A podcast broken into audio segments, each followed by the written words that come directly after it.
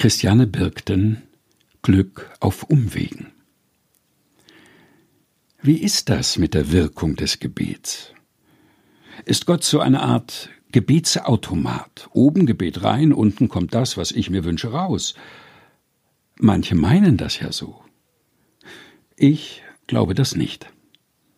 Auf den ersten Blick könnte man denken, dass das zumindest bei den Großen der Bibel so geklappt hat, zum Beispiel bei Abraham und Sarah. Die beiden wünschen sich nichts sehnlicher als ein Kind.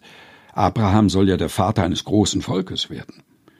Inzwischen ist er ziemlich alt und die biologische Uhr hat, zumindest für Sarah, längst aufgehört zu ticken. Und da kommt dieser seltsame Besuch und behauptet, in einem Jahr habt ihr ein Kind. Sarah muss lachen.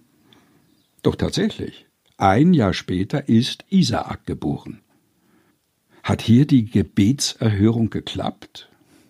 Und ja, ich weiß nicht, ob es im Alter von hundert Jahren noch so lustig ist, Papa zu werden. Kommt ein bisschen spät, Kinderwunsch hin oder her. Ich sage nur der Schlafmangel.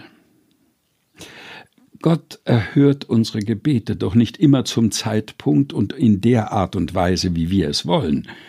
Oder wie Dietrich Bonhoeffer sagt, Gott erfüllt nicht alle unsere Wünsche, aber alle seine Verheißungen.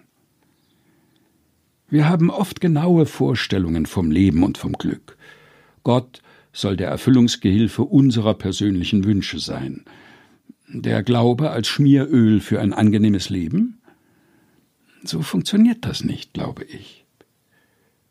Aber wozu dann Gott? Wenn ich auf die Brüche und Wendungen meines Lebens schaue, kann ich nicht sagen, so hätte ich mein Leben gebaut. Aber Gott hat mir immer Wege eröffnet, ja mehr noch.